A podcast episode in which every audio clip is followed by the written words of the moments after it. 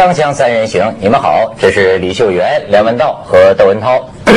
咱们讲这个台湾大选也够侧重你们台湾了，也够侧重，够给面子。对，也得讲讲我们这个大陆人民的事儿了。不，还意犹未尽，不过没关系，有机会等他们上任，确定是谁，我们再讲。呃，可以，所有的事儿它都有联系。今天我们就要讲一讲这个普遍联系的法则啊，你知道吗？这个最近我在大学里的朋友跟我讲，说这个大陆啊，很多大学校园里在寻找马加爵，知道马加爵？知道吗？马加爵在寻找，哎，这是个这个是个这个事儿太有意思了。你知道我看那个新闻标题啊，嗯，A 级通缉令悬赏悬赏二十万呢。嗯，你看把我们摄影师吓得手机掉地下了。A 悬赏二十万，马家爵很恐怖。他怕公司也有个马家爵。这个事儿就是全部媒体大家伙集合起来，等于做了一场现场直播，嗯而且那种深入程度啊，巨细无遗啊，而且它引起了一种社会风潮。所以有关部门最近听说都都说悠着点吧，限制这个分寸，你知道吗？为什么？就是说这个马加爵。本来是云南大学的这么一个大学生，听说是贫困地区村里的这个孩子啊，然后呢，呃，A 级通缉令嘛，他杀了四个同学，说是一天杀一个啊，听说一天杀了两个，反正总共杀了四个同学。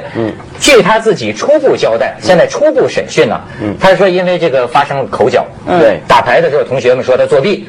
他就怀恨在心，尤其是有个同学就说了一句很伤人的话，他觉得，比如说文道，平常咱俩关系那么好，嗯，哎，你居然说出来啊，你平时大家就不喜欢你，大家就老认为你这个人有问题啊，嗯，一下怀恨在心。但是很多学者认为这显然不是真正的原因，所以大家就说，那到底真正的原因是什么？嗯，就是说马加爵自己交代的这杀人动机吧，嗯，全国人民不接受，不认为那么单纯啊，对，就是觉得觉得不可能，因为那么简单的事就杀人。对，文道也经常。打牌作弊，我们也老骂他，没见他。你对，你们俩是好朋友吗？没有没有没有。其实另一方面，我也比如说一直在怀疑嘛，因为这事儿出来之后，大家为什么说要寻找大学里的马加爵？因为他被变成一种人的典型。这种典型怎么讲呢？就比如说像董家耀。他差点就沉了，我觉得你比较像 啊，我还比他像吗？这个马加爵这个人，我就觉得他引起的注意范围，公安部发 A 级通缉令啊，绝不止他一个。嗯，但是我看到一个新闻标题，就是为了追捕他，全国总共一百七十万警力，嗯，一百七十万悬赏二十万，有有一个打工仔，嗯，呃，就是举报的嘛，当场给奖金。对，那个照片还拍出来，电视上看到他抱着一堆的现金，在一堆现金前面，在海在云南大学犯案，杀了四个同学，然后他就流亡了，逃了，逃到在这个海南被逮住的。我给你看看这个照片，你不是关心他长什么样？关心他是长怎样？这是马加爵。嗯，问题是呢，这个事情他这个。这个事情本身，我估计大家都特别特别了解了。嗯嗯。但问题是，一个孩子嘛。啊，从这个事情，你引出来的这个事情就太有意思了。嗯。你比方说，居然有人冒充马加爵，啊，通缉他的过程中，网上其实是有可能的，因为有很多的人呢，他们在网上面就是把这些事情，因为过度的渲染之后，他会把它英雄化。你知道吗？他会觉得就是哦，他竟然可以这样子，然后这么多人重视他，也许他是一个犯罪英雄。姑且不讨论就是他的心理上是怎么样，但是他们会觉得他敢做，不是这样。是这样。你看，我看那个《北京青年周刊》访问一位好像学者叫朱大可的哈，嗯嗯嗯，哎，你看他感觉这个。搞成了一个集体狂欢，嗯，就是这这这这个呃，比如说网上你看很多段子非常有意思。马加爵他不是买的那个石工锤嘛？对。然后网上就出现笑话段子，加爵牌呃石工锤什么质量优良，甚至还有人说说这个什么国奥队不是踢球踢的不成嘛？呃。有人说这个听说马加爵加入国奥队就编造这种段子，就网上有些这给给公安破案也增加难度，扰乱呢。呃，网上说我是马加爵，我在什么什么地方呢？你说就变成瞩目的焦点了，变成明星化的一个。但是我要说的是什么？就跟你刚才说的相关。嗯，为什么说现在很多学校里说在寻找马加爵呢？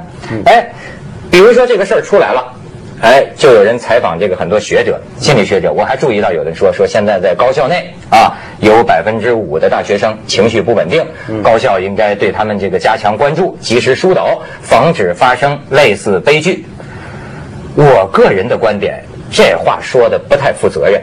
嗯，什么叫百分之五的大学生？所以就像我大学有些朋友说，现在寝室里都开始议论了，谁谁谁梁文道孤僻，嗯，内向，有的时候从走廊里走过来，他低着头沉着个脸，能把我吓一跳。大家盯着他点儿我觉得本来梁文道不会犯事儿，人家只是一个内向而善良的人。是啊如果他成为被大家重点关注的对象，对，那我就那个了。被刺激到了，对不对？所以首先一件，哎，就是去年你像我做这个这个文涛拍案，我就接触了这么多杀人狂的案子，我得出一个感觉呀，嗯，在事实没搞清楚之前，嗯首先它是个孤立事件。马加爵只代表他个人，他不代表任何人，他不代表现在的大学生心理有问题。杀人案是在每一个社会群体里都有几率会发生的。咱们就说普遍联系，我我现在说实在对个别学者说话吧。也可能是媒体给人家这个断章取义，反正总体造成的感觉是不负责任。就是一出一个事儿，呃记者习惯性的访问学者，您认为啊？学者一皱眉头，对对对，现在大学生心理状况太值得人担心了，所以还很多数字化，心理健康很成问题啊，也也好像感觉现在校园里就游荡着一个个潜在的马加爵，嗯，没那么悬，嗯，不过，呃，也有另一种说法，怎么样把它类型化或典型化呢？就是马加爵是个什么样的孩子？你比如说，呃，那几天我记得我看电视节目啊，看电视节目看到的画面就是说，他这个犯案如何凶残，然后最后他被捕了之后呢，这个警方破案如何神速，就把整个事情呢，电视上面很简单的画面，就把它整个事情变成一个简单的犯罪。呃，然后主要这个画面想要吹嘘的是，呃，警方他的破案能力之高，破案速度之快。结果掩盖的呢，就是很多藏在后面的问号，于是就造成网上为什么有那么多人去讨论，也有这个原因。那网上其中一个讨论的焦点就去挖掘一个这种电视上画面看看不到的东西，那是什么东西呢？就是说，你想想看，他是个什么样的一个年轻孩子，呃，在农村很苦，日子过得不大好，但他很孝顺。从小呢，自己也是那种自力更生，嗯拼命的念书往上爬，终于给他考到了大学，到了云南大学，到了城里头。但是是个农村乡下来的孩子，在城里头呢就有点不习惯。那么同学们呢也有点看他不起，就觉得他这个人村里的孩子有点奇怪。所以呢，很多人就说他这一次动手啊。表面原因好像就只是口角，对不对？但深刻的原因就是你刚才用来说我的那句话，嗯哎，后头那个东西就触碰到他那个伤口了。所以有些人就把这个事件用来解释成，就是当前中国最关心的就是一个城乡差距的问题啊放在这个角度来普。遍联系，你这个联系的太多了，甚至还有人从中呢得能得到这个公安执法方面的问题。比方说，说这个马加爵在海南被抓着了，我们看到说公安人员累得不行了，一天一夜连续马上就审讯，然后呢就说算就说二十四个小时，呃，又把马加爵这个飞机啊运到这个云南云南，说一下飞机又展开几小时的审讯，哎，呃，所以有人就猜了，说你看报道说马加爵在海南被审讯的时候神志清醒，在云南被审讯的时候神志有点混乱，就是说他有没有睡觉的人权？你们怎么能这样连轴转的审讯他？哎呦，说什么的都有，就是这里边关联出的，包括说贫困生的你讲的这个问题，就是说马加爵，你看。特别怕把它类型化，因为你要一说他代表一部分学生哈，的确啊，我们都很熟悉，在大学里有这么一类来自贫困地区，呃，家里没钱。买什么东西啊，就特自卑，老被同学嘲笑。马加爵，你看接受审讯的时候也说，说我也想融入这个同学，但我有时候给他们讲一个什么笑话啊，哎，他们都嘲笑我，他们都都都都给我难堪。这种场面我在大学里见得多了。你知道台湾有个电影。孤岭街少年事件，嗯嗯，就有点儿，我觉得媒体的描述就有点儿把他往那个角色的方向写。但是这个其实要负责的一部分也是媒体跟这些言论的这个传播。嗯还有呢，就是说，其实这个案子本来就是一个单一个案，其实他有没有必要是这么巨细靡遗的去把它来做一个这么大形式的去去套这么多的枷锁？但是这个你应该不陌生啊，当年那个白小燕，我不陌生啊，因为这个就是操纵这个就媒媒体。台湾比我们领先的。可是我一直觉得，其实在，在这个国内，应该照理来讲，它其实是民风比较保守的，然后对这些事情来讲，应该是采取一个比较比较缓和的态度。因为台湾其实看这种东西，就是像看综艺节目这样，然后他最好是把你所有的新三色，在每一个就是你打到他，他拿个什么时间那个头破了，然后那个血是喷到几尺以外，他最好是把你这样讲清楚那现。在大陆也是这样啊。现在你以为倒很保守，我现在很我。我我之感谢前就是救援，还觉得我们民风淳厚。对你你认识的这个但是民风我觉得淳厚的时之前代就，像这个台湾这样子的一个血腥，其实在之前已经受到很多的这种压力，就是说不要给，因为一旦出来之后，他很可能会变成一个学习的对象。就是你说你谋杀，你各种手法，你电影上面的，像之前台湾有一个什么台湾霹雳火，没事我就给你一桶汽油。对不对？只要觉得他说我不高兴的时候，我教你一桶汽油，然后我就给你一支 还他会，还他会就是火柴。那我只要把汽油，我不高兴我就把汽油泼你身上，给你一支火柴，我就把你烧死。这个是在台湾霹雳火。台湾霹雳火，但是这个事情是真正的发生在台湾很多的角落里面，就是因为这个电视剧出来大。家都想学台湾霹雳火。这媒体的力量，他不断的告诉你，就说有人这样做，你就可以这样做，嗯，对不对？然后就年轻人就觉得，反正那个英雄偶像就是这样做，就大哥嘛，然后就是耍帅耍狠嘛，反正我现在就觉得这个事儿吧，嗯，呃，你看重视大学生心理健康，你有的时候我就感觉吧，我们中国人喜欢说一些大话，说大话说套话是好说，这事儿我是心理学家，你问我我也说，嗯，大学生心理健康有待这个改进，我们要注意一些情绪有问题的同学。可是如果我是大学校长的话，我接下来就问，请问如何操作呢？如何操作？你说我百分之五或者百分之多少大学生有心理问题？你要知道，心理学我也有点病态的心理，所以我从小对这个心理学还挺感兴趣。虽然也算是外行，可是我至少知道它。它不算是特别，它算是一种准科学吧。现在好多学派很难界定某种人格。你现在你发现没有？我认为现在存在着一种内向孤僻的歧视。内向说一说谁一说杀人犯，哎，内向孤僻娈童的，内向孤僻，我们家的人都挺孤僻的。我觉得我们挺发善展这样的人啊对对我们别看我台上这样，私下里生活状态是挺孤僻、挺自闭。嗯，但我觉得这个孤僻、自闭的人一样也是良民。嗯，他并不是外向的人一样也可能去杀人。所以现在我觉得更危险的东西是什么？就是说，的确，比如说像这个大学生的心理压力是一个问题。嗯，这个城乡的差距在大学里面表现，其实不止大学，在城市各个角落里面都是一个问题。但是问题是，当这种问题啊，这个社会吊诡的地方是什么？一个东西一旦成了问题，它就真成问题了。呃你把它当成问题看，它就是问题。为什么这么讲呢？这个问题对，因为你比如说，如果这时候我们提出来，哦，原来呢，这个大学里面有很多贫困地区来的人，那么他呢心里面呢可能会有一些不满，有一些压抑。好，这么一下子，这个同学之间。从前就存在着对这个乡下来的孩子的歧视，这时候说不定就变种了。他不一定在敢那么表面歧视，嗯，但是是心里面歧视，然后更孤立他，对，更这位防范他。这位同学来自贫困山区，他今天出去是不是买锤子去了？寝室里就开始议论了。对最近他好像跟哪个同学讲话老跟他讲更客气了，但是就更有距离了，对不对？那说不定真的把他弄成杀人犯呢。我对跟你，说所，以呢，这个以前搞社会学啊，有一门学问叫社会问题学，但后来这个学问呢，后来被很多学者批评，就说什么这个社会问题学好像是在研究社会问题，比如说过去研究啊、同性恋啦、吸毒啊或什么，但到最后呢，他自己就是个问题。所以我觉得现在我们这种种的什么学什么学这些学者出来说话，他不知道是在解决问题还是在制造问题。哎，咱们可以去一下广告，他们学者批判，锵锵三人行，广告之后见。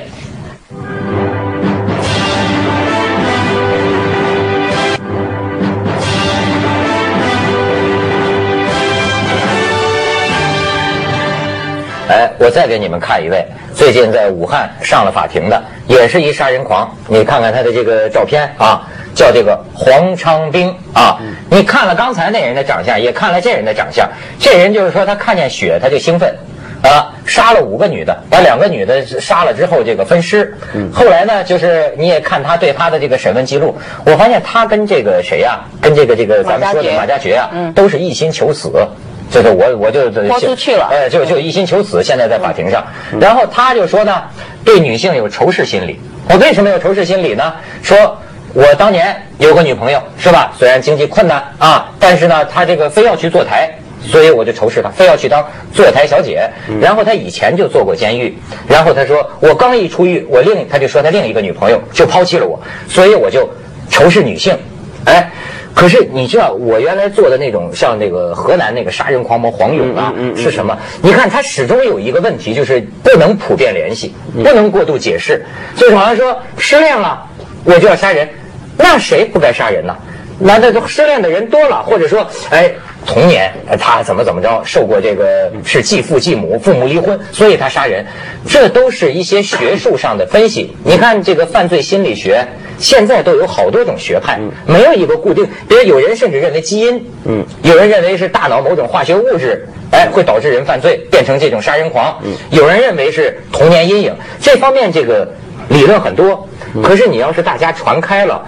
开始对号入座了，嗯，好多事儿就挺悬的了，嗯，而且现在最可怕的问题是什么？比如说，待会儿再讲大陆的情况，讲全世界都有一个共同的现象，就是关于杀人狂的故事啊。讲的越来越多，被讲述的越来越远，越来越广。比如说，越来越多描述杀人狂的电影，呃，讲杀人的小说，讲杀人的心理的这种书籍，往往这种书一出来啊，都肯定上畅销书吧。那么大家在谈的时候呢，不只是从有时候是从一个心理学角度去看为什么他们杀人，但是我们从换一个角度看，为什么大家都对杀人狂或者杀人案件那么有兴趣呢？这其实表现出来什么？一个新的这个社会观念。这个社会观念呢，有一些学者叫做道德德的美学化。什么叫道德的美学化呢？像过去啊，我们觉得做一件事好不好、对不对，我们很少去形容这件事做的帅不帅。我举个例子，比如说，你如果是个呃偷窃犯，嗯，我们就直接就讨论这个人偷他不对，他对。然后我们讨论就是在一个道德范围去讨论，很少人去讨论什么呢？哎呀，这人偷东西偷的太优美了，比如像楚留香那样子，真是道帅。那么现在的问题就是在于呢，杀人啊，在现在的电影小说里面变成一个被美学化、审美化的东西。就是这样，哎，这个人杀人杀的太漂亮了，嗯不只是英雄，而且比如说有些电影描述那个杀人过程变成是一个舞蹈镜头，嗯，有一些杀人的经过被人认为是一个充满智慧的一个计算，所以杀人现在变成一种讲究美感的东西，而不是一个纯粹道德不道德的问题。所以为什么在日本呢？特别是日本就越越来越多这种情况，就年轻中学生嘛，就随便杀人。因为他们觉得杀人没什么，杀人就只有杀的漂不漂亮，还是丑恶的问题，而存不存在对或错的问题。这个很我很好奇，就之前其实我在这个网站上面，还有一些新闻上面有看到有一个，就不不知道我忘记是美国还是英国的，就是有一个杀人狂，他杀了很多的女孩子，然后都是先绑架，然后在地下室凌虐，也许割了鼻子，也许割了嘴巴，也许割了乳房，然后他把这个一段一段的过程详细的详实的记录下来，而且他还留存了一些这个就是过程，然后他有自己拍了一些东西，后来他被抓到了，判了死刑，还是判了一个什么，反正无期徒刑之类的，但是有年轻的学生。非常崇拜他，所以专门帮他架了一个网站，就是不断以日记的方式帮他记录，就是我今天为什么杀他，我割下他的哪里的时候，我心里的什么感觉。上网浏览的人数多的不得了，然后美国官方就把这个网站给封锁，但是还是不断的有人在询问。你你知道，就是这个马加爵在网上就被被被怎么画呢？呃，有些人就开始分析了，说这个马加爵五月四号出生，哎，是属于什么星座？这个星座的人暴力倾向一向比较严重。你看，都已经他这个解析到这种程度。还有些人就讲，就我为什么刚才让你注意长相啊？我是为了告诉大家，杀人犯。也不是长得都一样的，嗯，就所以不要胡乱说话，很容易引起歧视。我看有的报道就开始讲了，说从小贫苦啊，小时候本来长得挺俊的哈，到后来呢，进入青春发育期呢，你看他的脸呢，本来是圆的，现在变方了，嘴唇也厚了，眼睛也凹下去了，鼻子也塌了，所以呢，女同学也不跟他说话了，因此呢，杀人动机就出现了。你说哪能这样说？多少人要变成潜在的杀人犯？现在就是这件事情变成一个社。社会庆典，变成社会家庭。有的学者是这么说，就所以呢，每一个人啊都觉得在这时候啊不能缺席，特别是这些专家学者，因为我们现在这个社会啊盛产的是什么？就是像我们这种人，所谓的呃好像什么都能说一通的人。嗯而我们这种人呢，最害怕的是什么？就是寂寞。什么叫寂寞呢？就社会出现很大的事儿的时候，你没有参与。居然插不上一脚，对对对我居然什么话都说不上来。那么我既然要什么话都说得上来，我就得想一些很奇怪的角度去说他一通，对不对？那么所以呢，各种专家学者都要出现。现在大陆的报纸跟美国那些报纸或香港的传媒一样嘛，就是记者啊，每个人记者手上都有个很厚的一个名册，所以他常联络一些人。这里面有一栏呢，有特别厚的几页啊，都是些专家学者的名字。这专家学者名字，大家都在努力呢，能够争得上这些记者们那个通讯部前几位专家名字的位置。嗯，因为这就表示什么？你手机永远要开着。一打给你，你要说什么，你都能够说得出来，对不对？那么这么多这些人的时候呢，这件事情又说得越来越复杂，越来越大，而大家都把它弄得好像跟什么都有关一样。而你刚刚说那个什么马家马家爵锤，呃呃木工锤啊，啊马家爵像石工锤石工锤啊，像这种东西啊是什么？这是中国的另一个很可怕的现象嘛，就是。中国也有一个倾向，当西方世界把犯罪事件审美化的时候，我们中国人啊，在把所有的道德问题都搞成玩笑。哦，你不觉得是这样子吗？所有的道德问题，我们都能够弄成是一场玩笑来说，哎都觉得无所谓。你这个观点发人深省，我怎么听着又像是说我呢？锵锵三人行，广告之后见。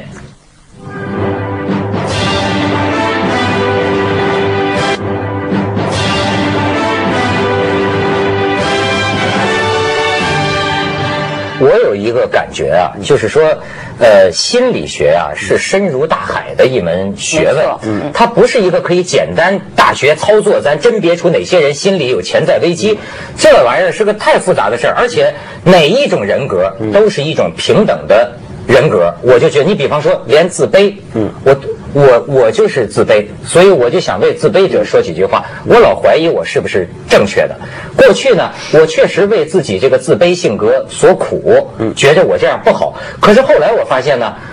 当我真正的道理上想通了，而且我是无比肯定我的这种自卑的性格的时候，就轻松了。我不是要做一个牛哄哄、牛气哄哄的人，我因为我觉得什么呢？自卑好像往往还是符合事实真相的，嗯，反而是自信常常最后证明是搬起石头砸了自己的脚。嗯，以人在宇宙当中所处的位置和我所知道的知识来讲，嗯，我发现的确我常常发现自己是错的。其实心理学没问题，可怕的是现在那种流行的大众心理学 （folk psychology）、是什么呢？就是说，平常我们在书店常常看到英文书叫 self help，中文书呢就是一大堆什么呃，你十种健康人格啊，什么什么一大堆这种书。这种书可怕的地方就是它一直在投射一个。呃，世界上每一个人，大部分人应该拥有的一种人格，哎一种最健康、最快乐的人生应该是怎么样？人生啊，人生这个东西，地球上有六十亿人，就有六十亿种人生。但是问题是，他界定出有一种人生是六十亿人都应该过的人生，这时候你就难受。而且你多看，你就发现这心理。